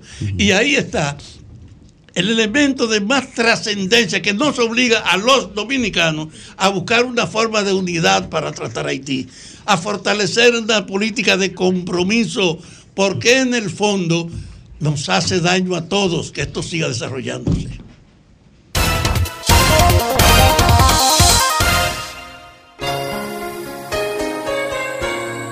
Disfrutas la Navidad más interactiva. Sol Sol 106.5, la más interactiva. Una emisora RCC Miria. El sol de la tarde. El sol de la tarde. Sol 106.5. Ocho minutos completan las 4 de la tarde aquí en el sol del país. Una recomendación a, la, a las autoridades. A lo mejor yo ni tengo calidad para hacer la recomendación, ni capacidad para entender eso, ni me la están pidiendo. Pero si yo estuviera en el ámbito del gobierno, propusiera que se envíe una nota a la OEA o a las Naciones Unidas denunciando la incursión de efectivos militares y policiales a territorio dominicano y comenzar a construirle un expediente a los haitianos a partir de todas las los disparates que hacen. ¿Para qué? Para que República Dominicana de alguna manera en algún momento tome la ofensiva respecto a la problemática dominico-haitiana, porque siempre estamos a la defensiva, sin tener la debilidad propia de quien debe estar a la defensiva. Vámonos con don Rafael Fafa Taveras. En primer lugar, respaldo esa declaración que tú acabas de hacer. Una recomendación que debe tomarse, divulgando y haciendo circular en el mundo los problemas que expresan la agudización de las relaciones dominico-haitianas. Debe haber una política más activa del gobierno. Ahora que estamos ya casi en la entrada electoral, porque están ahora discutiéndose los representantes que van a ser candidatos a los ayuntamientos, no se ha cerrado la escogencia de los otros candidatos en el cuerpo legislativo. Y estamos en un fin de año que a pesar de todas las tensiones políticas, tienen una característica. Es el tiempo del encuentro, fortalecimiento de la amistad, del sentido de la familia. Es el tiempo donde la atmósfera es atenuar las tensiones y propiciar una convivencia. Y en ese orden, en ese orden, es una pena lo que estamos viendo. Las encuestas, ¿a qué se refieren las encuestas? A reacciones inducidas o captadas de la población acerca de pura simpatía por candidatos o de partidos. Pero usted no sabe cuál es la discusión que existe entre los que compiten acerca de sus propuestas reales de programa. Yo insisto en mi visión, este país tiene que rehacerse se lo lleva el diablo. Y en ese orden, el presidente hizo un compromiso exponiendo el conjunto de medidas que él creía que podían avanzar en esa dirección y hasta se comprometió proponiendo 12 reformas para ver si se propiciaba un entendimiento de la diversidad y un compromiso de refundar el Estado. Pero el presidente, además de que no pudo empujar cuando llegó por la circunstancia en la que asumió el poder, no ha tenido una actitud dinámica de generalizar, de impulsar el reclamo de que esto hay que rehacerlo, que hay que crear una atmósfera no de hostilidad, sino de posible cooperación y entendimiento, que esa propuesta de 12 reformas debieron haberse insistido en ella y tenido la participación para que discutiéramos como un consenso efectivamente la orientación que necesitamos. Y lo mismo hay que hacerlo con Haití. Es decir, en esta época la característica es que la vida demanda entendernos, no confrontarnos. Pero como estamos peleando por el problema de las votaciones, hay un rechazo práctico porque el problema es la confrontación y la enemistad, no la búsqueda de soluciones. Por eso ninguno de los dos bandos vuestra referencia a la guía que debe regirlo en su aplicación. Yo creo por eso que tal vez este momento sea para nosotros desde aquí fomentar la política del entendimiento que sea entre nosotros. En función de eso, yo estoy dispuesto a organizar una invitación para mis compañeros de trabajo una noche de esta de la Navidad, porque además el sábado pasado me invitaron Altagracia Salazar a un encuentro también que ella hace todos los años, dice ¿Quién? El encuentro de la base. Sí, de la base. Y entonces, yo les digo esto, porque el espíritu institucional tiene que ser ese. El gobierno no es solo es crear una atmósfera con un interés electoral de facilitarle ayuda, tarjeta o asistencia, ni el de los opositores puede ser de ignorar que en esta época, más que el antagonismo, estamos obligados a abrirnos unos a otros y entendernos. Yo sueño con un país donde predomine la actitud de colaboración al de confrontación. Y creo que en el fondo la esencia del cambio que necesitamos es tratar de saber que solo con una política de colaboración podemos transformar la herencia del antagonismo por un lado y frente al monopolio del control político por el otro que nos ha dejado esta sociedad en la que ahora estamos obligados a cambiar. El sol de la tarde. El sol de la tarde. Son 106.5. Bueno, retornamos, retornamos al sol de la tarde, al sol del país, a las 4, 2 minutos, cuando eh, hacemos contacto con el doctor Trajano Vidal Pot- Potentini, eh, uno de los candidatos a la presidencia del Colegio Dominicano de Abogados. Eh, buenas tardes, Trajano. Buenas tardes, buenas tardes para todos. Oye, Trajano, órdenes. ¿en qué situación está el proceso electoral del colegio ahora mismo? Eh, yo precisamente no había podido responderle porque estábamos en línea recibiendo informaciones de nuestros delegados eh, que están pues reunidos. El conteo que se ha realizado, aceptando todos las, los pedimentos, prácticamente validando todos los pedimentos que, que han hecho la, la otra parte de la corriente del PRM, eh, aceptándole todo eso, quedamos arriba por unos 416 votos. Eh, luego de eso no han permitido que se firme el acta y ahora lo que están es cuestionando la alianza. Y el cuestionamiento que hacen es un error material, un error material en una colectilla, ¿verdad? Que se fue el, el nombre en el acto es del notario. Un error material en un acto que en modo alguno lo dice el 11, el, el 1318 del Código Civil de que eso no anula en nada la voluntad de los firmantes y que se asume como un acto eh, de naturaleza privada de voluntad entre las partes. Entonces ahora lo que se está discutiendo eso y no están permitiendo eh, que pueda fluir eh, bajo un esquema de, de, de sitio, de amenaza. Bueno, yo mismo he sido objeto ya de, de algunas amenazas, una situación de verdad que, que preocupante. Por eso tenemos que reiterarle al presidente Abinader eh, que tome carta en el asunto, que porque es una situación difícil, el, el colegio militarizado, hemos tenido que tener seguridad, bueno, de hecho hay un funcionario ya que, eh, que se nos han hecho, algún funcionario de, agricultura, que se nos han hecho ya algunas amenazas en nombre de él, Mm, estamos de todas formas eh, recogiendo las evidencias para si tenemos también que acudir a los tribunales a hacerlo.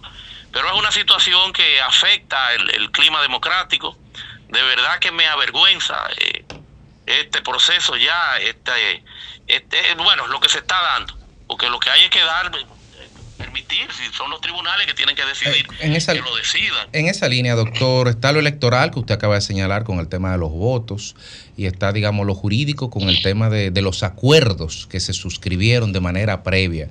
Algunos señalan, y quisiera saber su posición, su opinión al respecto, que el acuerdo que fue depositado, esta, alianza, eh, fue hecha fuera del plazo hábil que establecía que eran 15 días. He visto también que debería haber sido 5 días. Entonces, ¿cuál es la posición real y la- el nivel de vinculación efectiva de este instrumento de alianza de cara a la sumatoria y el conteo de votos? Se lo voy a graficar de la siguiente manera. La ley de régimen electoral, pero en este caso también la de partidos políticos, pero fundamentalmente la ley del, régimen electoral, eh, plantea plazos, plazos perentorios. Pero siempre la Junta Central Electoral tiene la facultad de prorrogar, de dar por razones atendibles otros plazos, como es el caso de las candidaturas que ahora mismo están en juego en, en este proceso electoral. No serían válidas esas candidaturas porque están fuera de ese plazo que ha pautado en su capacidad reglamentaria la comisión electoral. Eh, pero más aún, el miércoles pasado, el miércoles pasado, cuando se estaría cerrando el, plazo, también ellos 10 minutos antes fueron y depositaron un- una alianza.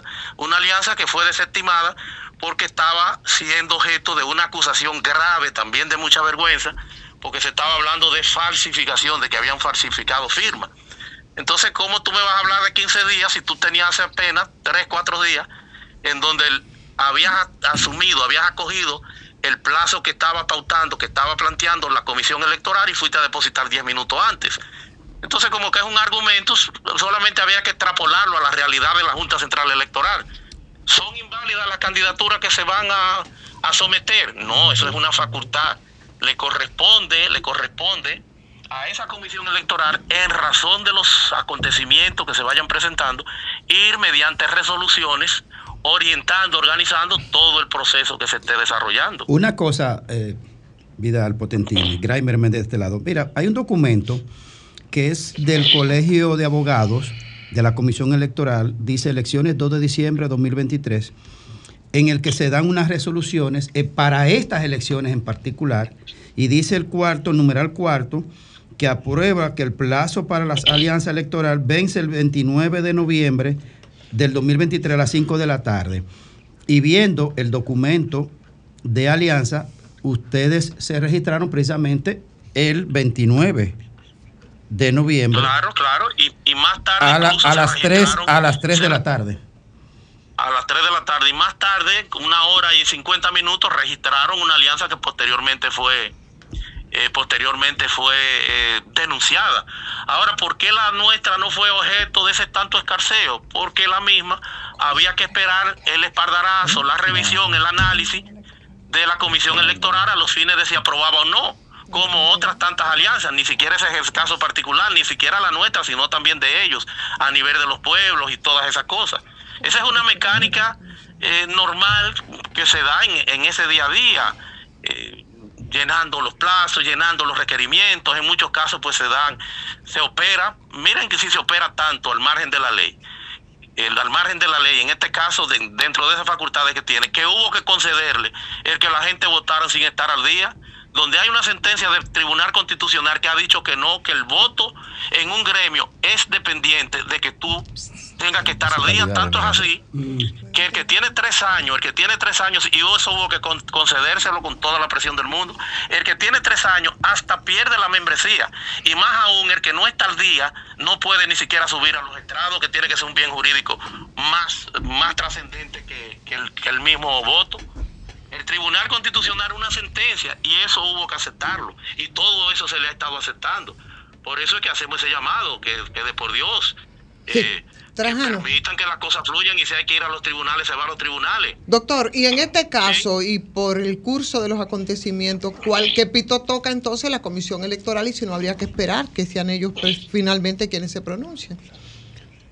Bueno, la comisión electoral está bajo una zozobra, bajo una presión que estaría tocando, sabrá Dios cuál pito ahora mismo. Eh, tanto es así que el presidente de la comisión electoral los otros días fueron secuestrados y lo sacaron a las 3 de la mañana y eso fue militarizado. A las 3 de la mañana para salvarle la vida. Tuvieron que dejar hasta los vehículos. No sé si eso se conocía, por ahí andan los videos. No, no se A las conocía. 3 de la mañana. Entonces están bajo una presión. Ya el presidente hoy está ahí en el periódico El Nacional de la comisión. Ha planteado de que teme por su vida, de que ha sido amenazado. Todo eso se está haciendo. Entonces, de por Dios, o sea, ¿qué, qué es lo que está pasando? Bueno, ojalá que todo transcurra y transcurra de la mejor manera. Te agradecemos muchísimo, doctor Tarajano Potentini, eh, por aceptar pues hablar para este sol de la tarde. Muchísimas gracias, pase buenas tardes. Siempre, siempre, siempre de ustedes. Gracias a ustedes.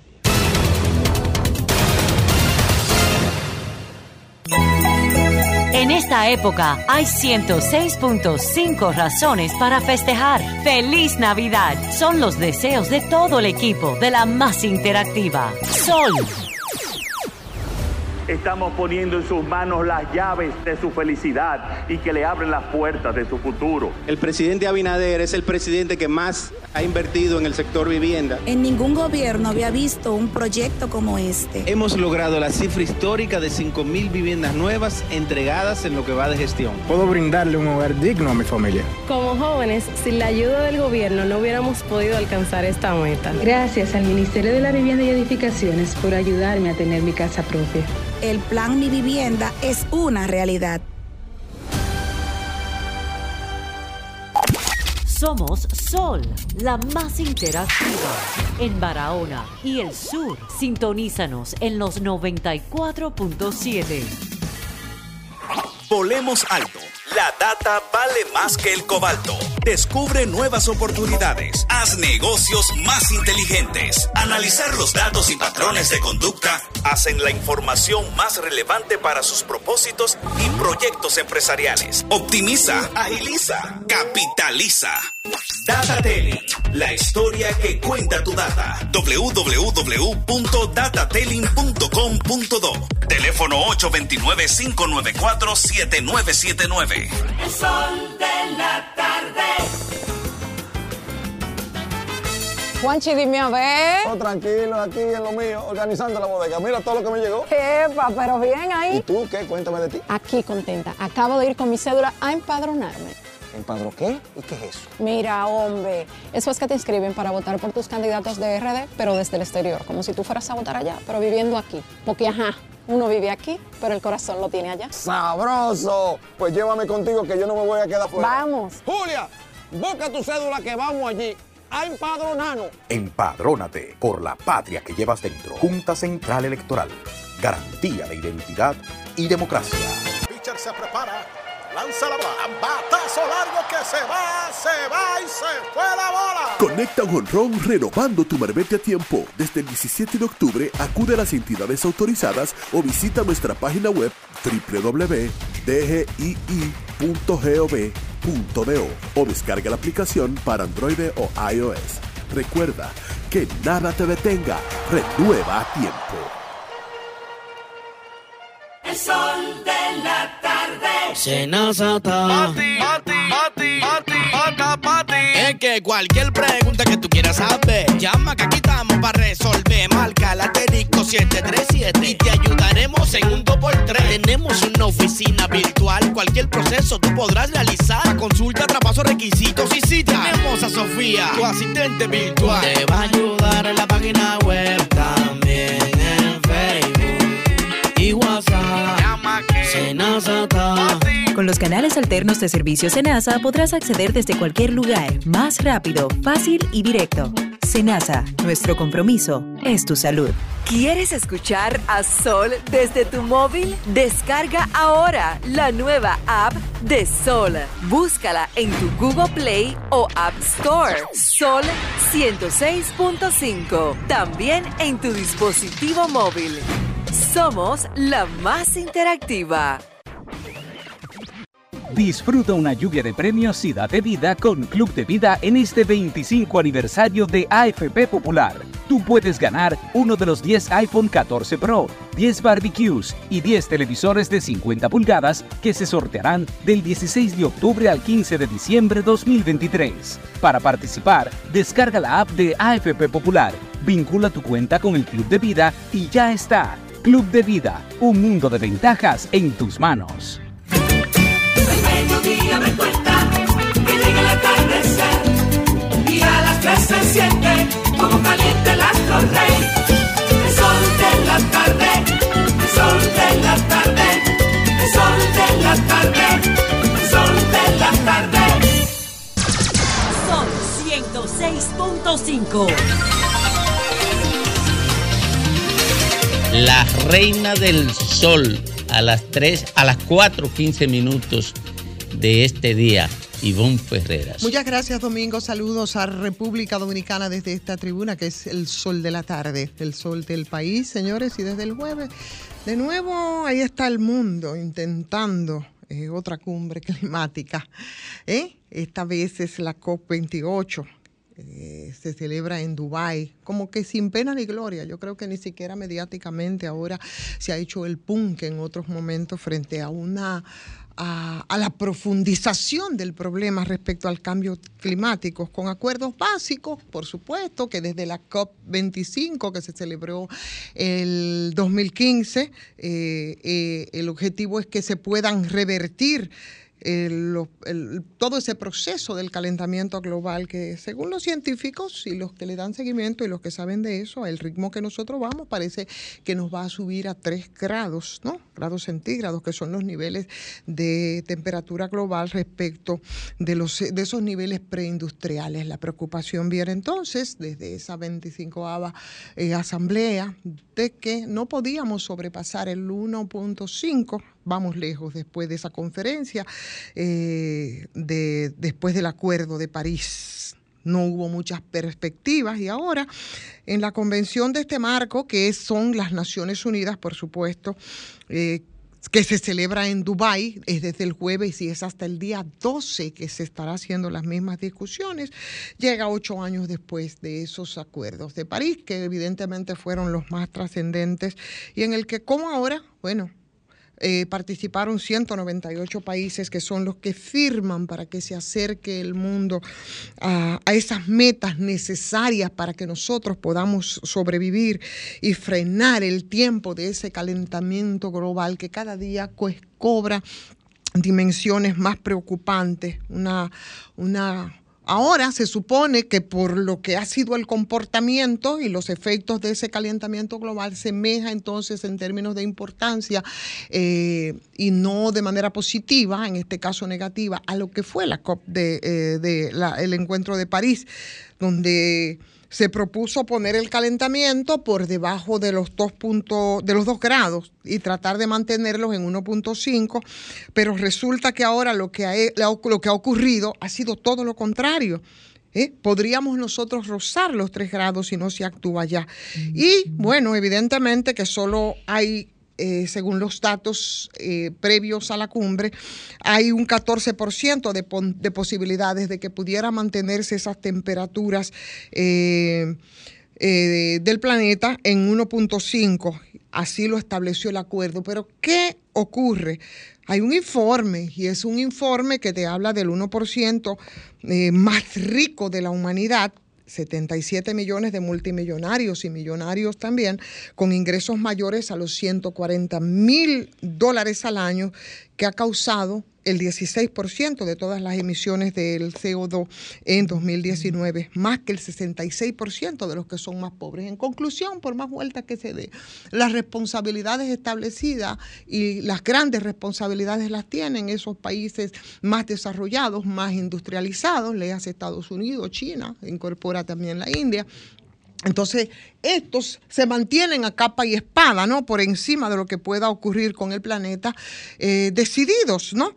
A no ceder, por lo menos, al menos en la práctica, porque teóricamente, por supuesto, eh, siempre se han pronunciado a favor de que esto pueda eh, avanzar. Nosotros aquí, en, en América Latina, en la región, tenemos prioridades para la COP28, como igual el resto del mundo desarrollado que sufre ¿no? el gran impacto de esas emisiones de gases, aunque es menos responsables, evidentemente, somos menos responsables, nosotros aquí en América Latina, como la mayoría de los países menos desarrollados, para obtener incluso la financiación con la que también se han comprometido esos países frente a esos impactos. Ahí, América Latina y el Caribe, y nosotros, eh, República Dominicana, por supuesto, también tenemos presencia a través del Ministerio de Medio Ambiente, que es poco lo que se ha dicho incluso en la prensa local respecto a estas participaciones, la segunda región del mundo, que es la más propensa a los desastres y por tanto detrás de Asia nosotros eh, las preocupaciones van mucho más allá que otros países eh, en este sentido. Y bueno, las informaciones fluyen y ahí está. ¿Qué ha pasado? República Dominicana, como otros seis países también, eh, anunciaron ya ahí en la COP, en el marco de esta, de esta jornada esta vez, que estarán uniendo alianzas, alianzas mundial, que lo que está buscando es eliminar la generación de electricidad a base de carbón, que es uno de los temas que, que se ha tratado ahí, pero que resulta que estos países, nosotros también, y muchos de los países de la región, pero sobre todo Estados Unidos, señores, todavía es el tercer país con una cantidad más grande de, centrales de carbón. Aunque ellos tienen 10 años que no han construido eh, eh, nuevas, eh, nuevas centrales, señores, pero son el tercer país con las mayores centrales a carbón. Nosotros tenemos una situación bastante distinta porque nuestra planta, la más grande, que es la Santa y Punta Catalina, la iluminadora, digo yo, Punta Catalina, eh, resulta que es a base de carbón. Y fue precisamente con esa encomienda de 2015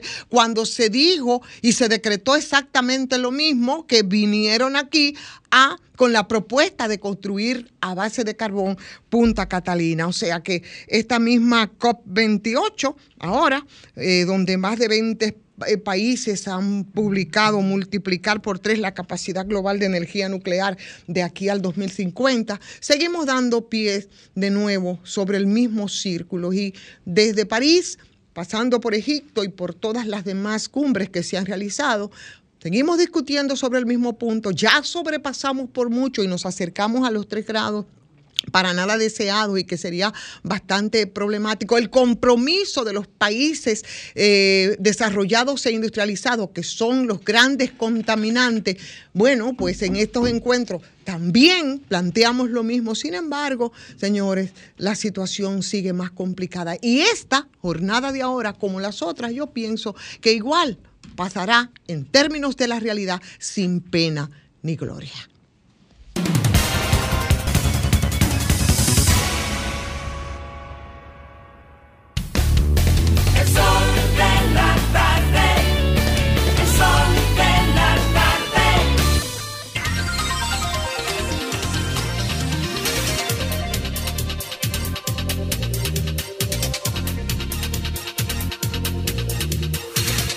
Tornamos, retornamos al sol de la tarde, al sol del país. Nicaragua retiró su embajador de Argentina a propósito de unas declaraciones ofrecidas por Milei respecto a el gobierno de Daniel Ortega.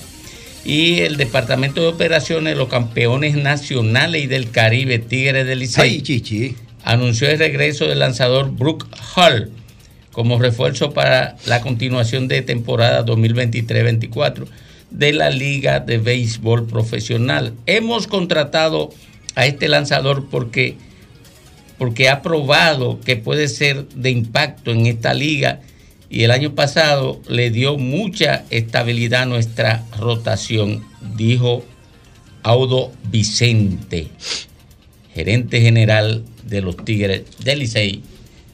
Saludo a Audo Vicente, amigo de nosotros desde que, desde que estábamos en la Casa Vieja. Bueno, uno que no pasó por la Casa Vieja y qué bueno que llegó limpio aquí. Graimer Méndez. Gracias Domingo y gracias a toda la audiencia. Este Sol de la Tarde, Sol, Sol, Sol del país. Antes de pasar con, con el comentario, eh, decir al país que ya suman 14 personas fallecidas en el accidente de Quitasueño Jaina, en el que la patana embistió a un autobús de pasajeros. 14 fallecidos. Está detenido el chofer de la patana, pero nadie dice quién es el dueño de la patana. Hoy le conocen medida de coerción. Sí. Yo estoy haciendo un llamado desde hace tiempo de que el tema más importante no es ni siquiera los choferes, que lo son, pero los más responsables de toda esta desgracia son los dueños de la patana. Y a eso el Estado tiene que llamarlo. A los empresarios de la patana, que son los que contratan esos choferes en condiciones precarias y sin ninguna revisión. Los dueños de la patana tienen que aparecer y el gobierno tiene que hacerlo aparecer. Miren, la vida es más importante, está por encima de la ley. Y voy a contextualizarlo en dos situaciones que se dieron en el fin de semana.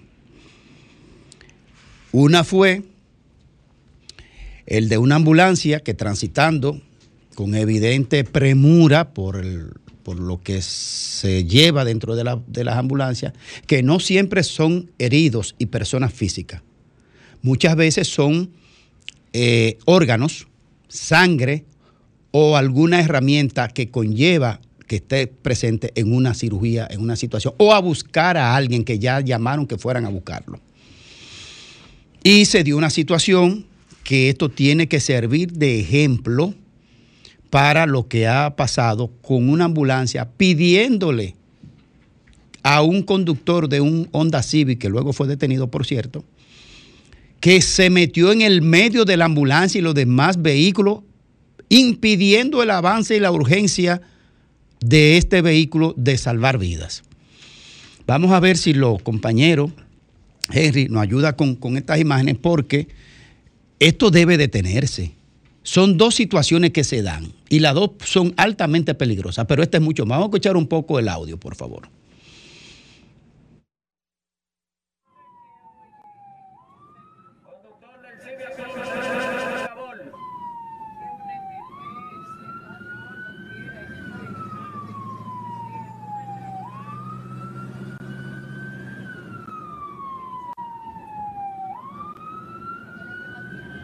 Adiós.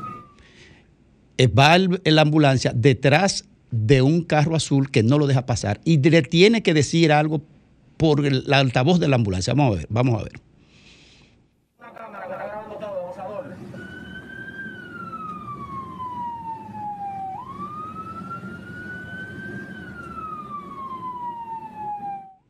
El, el- el conductor o el ayudante del conductor le va diciendo, le va diciendo al chofer con el altavoz que, esa, que esas imágenes se están grabando porque la, la ambulancia tiene cámara para dar una verificación a todo el trayecto que hace la ambulancia. Eso está muy bien. Y segundo, tiene una- un sistema de altavoz para anunciarle a, a- a los conductores, si no se están dando cuenta de la situación, que se ponga para la orilla. Este, este, este primitivo, este primate con, primate con licencia, si la tiene o con cédula, no obedecía el mandato de la urgencia de, la, de una ambulancia, que desconoce quién puede estar dentro de esa ambulancia. Es una falta de, de empatía humana entre la urgencia que va a salvar a algún ciudadano, que lo va a buscar o que lo lleva, o, o- algún órgano o, o sangre para salvar alguna vida. Y este de- de- de- desconsiderado, este primate, porque no puede ser más que un primate para hacer las cosas, hacer ese tipo de actuación. Pero además, eso es, eso es altamente desconsiderado, ¿verdad? Pero también está el que le cae atrás la ambulancia en, un estado de situación de que para él, para él o ella avanzar. Cuando lo más que se puede producir es un accidente y generar más daño. Eso debe detenerse en este país, debe detenerse en este país y debe tener graves sanciones a quien lo haga, graves sanciones, porque conspira contra la vida de otros. Eso fue por un lado. Y por el otro, le decía yo que la, que la vida está por encima de la ley. No puse las imágenes porque ya esa persona falleció y no amerita presentar su imagen, por un tema de respeto quizás. En la autopista San Isidro, un delivery de una de las marcas que utiliza este servicio, organizada, recibió un disparo en el estómago, en un en un intento de atraco o en un atraco. En esa situación, la persona finalmente se desangró y murió en la autopista de San Isidro. ¿Dónde está lo gravoso del hecho, además de, de la muerte por atraco en un nivel de delincuencia? Es que el 911 nunca llegó, una hora y pico y nunca llegó la ambulancia del 911. Segundo, la policía no hizo nada más que verlo morir teniendo un vehículo ahí que lo pudo haber trasladado. Y lo que es peor aún, impidió los agentes policiales presentes que las personas que estaban ahí estaban urgiendo que le permitiera llevarlo al hospital o a la clínica más cercana para que no se desangrara como pasó y finalmente murió. Ni sirve el 911, ni sirvió la policía que impidió de manera deshumanizada que ni lo llevaron ellos ni permitieron que los ciudadanos que estaban presentes hicieran esa labor altruista. ¿Dónde es que, quién, quién es que da la orden ante la, ante la ausencia del 911 que se decalabra cada vez más y sirve menos cada vez más? ¿Por qué la policía tiene una orden es de no movilizar a una persona aunque esté en condición de peligro y muerte? Alejandro.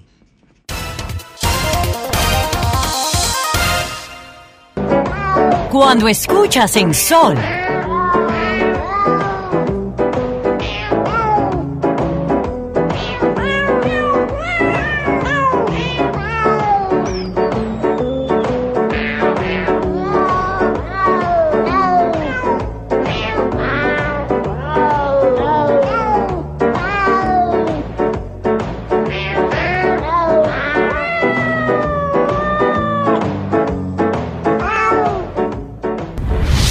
que estás en Navidad. Sol, la más interactiva. Sol 106.5. Retornamos, retornamos al sol de la tarde, esta vez con el doctor Federico Jovine. Gracias, Domingo. Buenas tardes y buenas tardes, amigos que nos ven y que nos escuchan. Uno de los tantos temas que tenemos para este fin de, de este fin de semana en agenda es lo el bochornoso episodio que se está gestando en el Colegio de Abogados de la República Dominicana. Un suceso que, bueno, está en construcción todavía lo que ha pasado allí, de si hubo o no una alianza, de si se hizo o no fuera de plazo, de si la sumatoria de los votos de un bloque van por encima del voto de otro bloque. Eso se determinará en su momento en los tribunales, lamentablemente, porque debería de, determinarse eh, a través de, la, de lo que diga la Comisión Electoral del Colegio.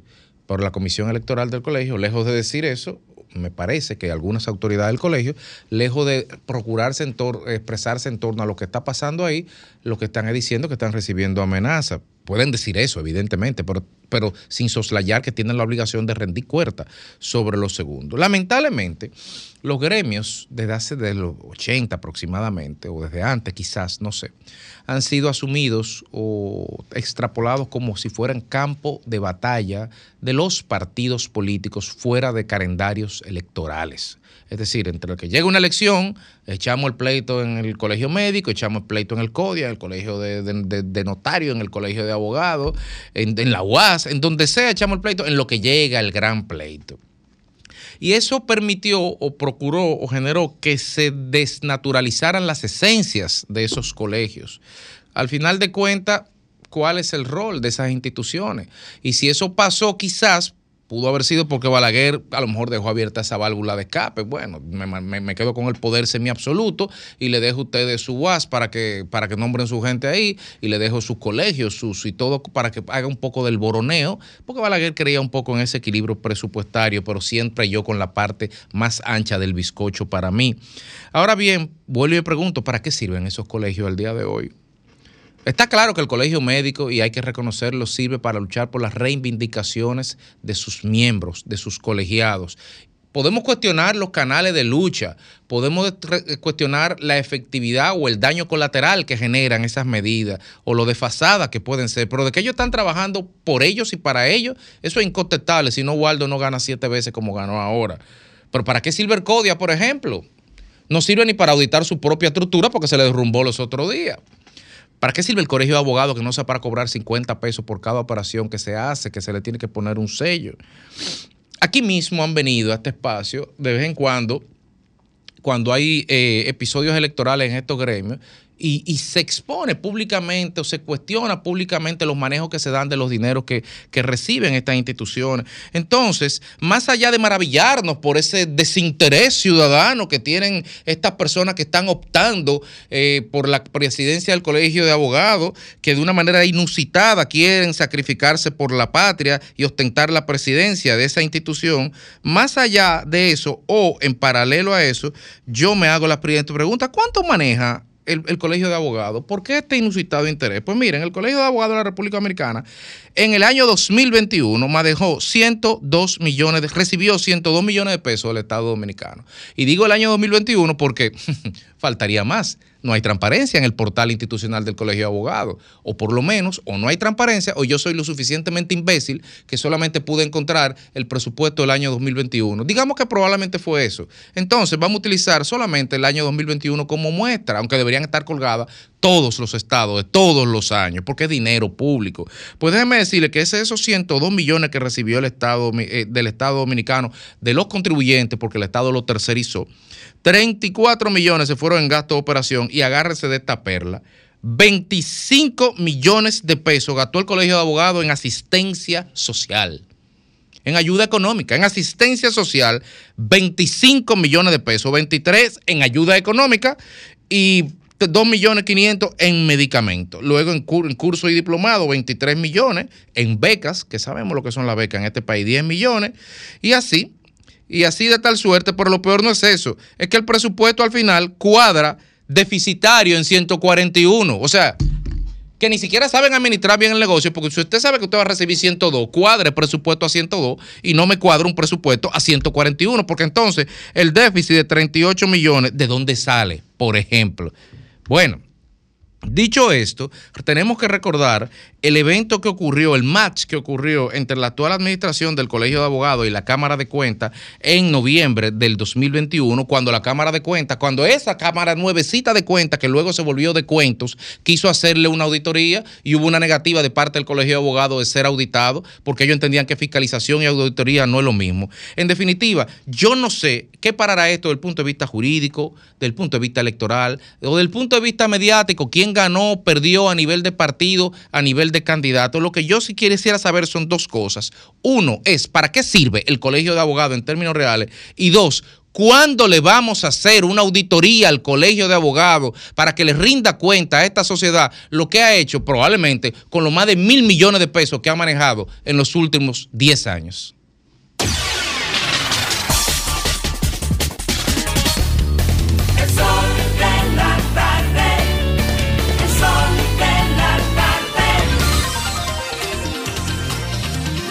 15 minutos completan las 5 de la tarde aquí en el sol del país, en el sol de la tarde. A esta hora, don Félix Lajara. Muchísimas gracias, Domingo. El tema de Boga, lo que ha ocurrido en el, Colegio de Abogados de la República Dominicana, para mí no es una sorpresa. Un gobierno regularmente tiende a ponerse viejo, cuando digo un gobierno, más bien un partido en el gobierno, cuando ya ha tenido una que otra reelección y la gente comienza a tener un hartazgo o comienza a tener un rechazo o comienza a ver contrario a las políticas públicas que implementa ese gobierno y regularmente un gobierno no tiene un desgaste tan rápido. Si buscamos la historia de los partidos políticos que han gobernado por más tiempo, ya luego de la revolución del 65, en este caso el Partido Reformista, que duró 22 años, pero Balaguer tuvo primero varios años consecutivos y luego, luego, bueno, prácticamente dos periodos consecutivos con un intermedio. Si se fijan, en un momento dado Balaguer salió del gobierno y todo el mundo dijo que se había muerto, que no tenía forma de regresar al gobierno nuevamente, porque había tenido un desgaste. Lo que ha pasado con el PRM ha sido algo caótico en términos de, de reputación frente a la población y como un desgaste que al PLD le costó inclusive 16 años. El PRM lo ha logrado solamente en tres años. Fácilmente habría que darle un premio a cómo se desgasta un gobierno y un partido tan pronto luego de subir con tantas expectativas. Y ustedes dirán, ¿por qué ocurre esto? Lo acabo de decir, porque suben con tantas expectativas al gobierno que luego no tienen forma de cumplirla.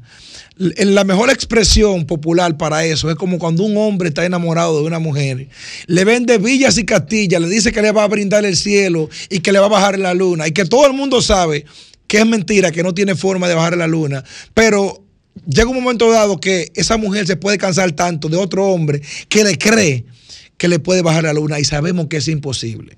Eso mismo ha pasado con el partido de gobierno, un desgaste natural y ese desgaste se viene expresando en la votación popular y gremial.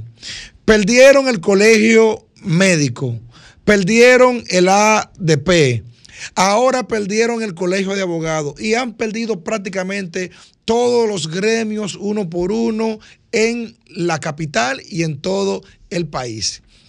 ¿Qué significa eso? Eso significa que pese a que las encuestas mediáticas o el presupuesto nacional de la nación de 8 mil millones de pesos en publicidad que invierte el gobierno han sido buenos y han sido efectivos, aunque tengan sus críticas, porque han logrado construir una percepción de que Abinadel tiene un 70, un 80, un 90 y un 100, compitiendo con Bukele con 78 y con 80, que todo el mundo sabe que a la hora de preguntar en el mercado, en el supermercado, de preguntar en cualquier lugar del país, eso no responde a la verdad. Y la mejor manera fue este fin de semana con el Colegio de Abogados, donde no se sabe finalmente quién ha ganado. Lo que sí se sabe es que el gobierno nuevamente vuelve a perder.